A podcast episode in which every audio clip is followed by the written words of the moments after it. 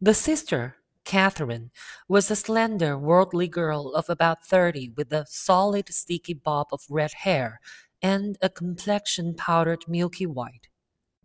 Her eyebrows had been plucked and then drawn on again at a more rakish angle, but the efforts of nature toward the restoration of the old alignment gave a blurred air to her face.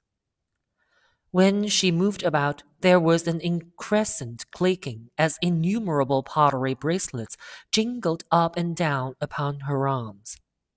She came in with such a proprietary haste and looked around so possessively at the furniture that I wondered if she lived here. But when I asked her, she laughed immoderately, repeated my question aloud, and told me she lived with a girlfriend at a hotel.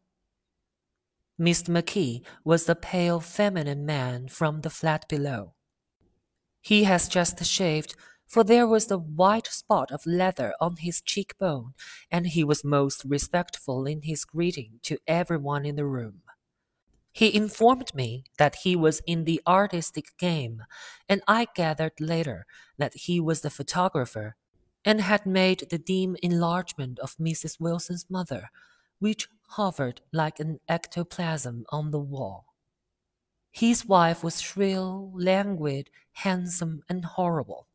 She told me with pride that her husband had photographed her a hundred and thirty seven times since they had been married.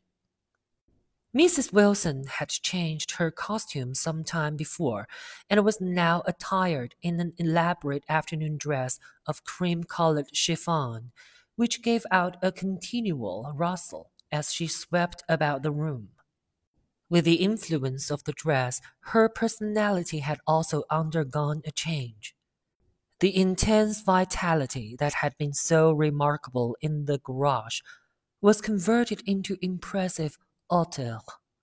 Her laughter, her gestures, her assertions became more violently affected moment by moment, and as she expanded, the room grew smaller around her until she seemed to be revolving on a noisy, creaking pivot through the smoky air.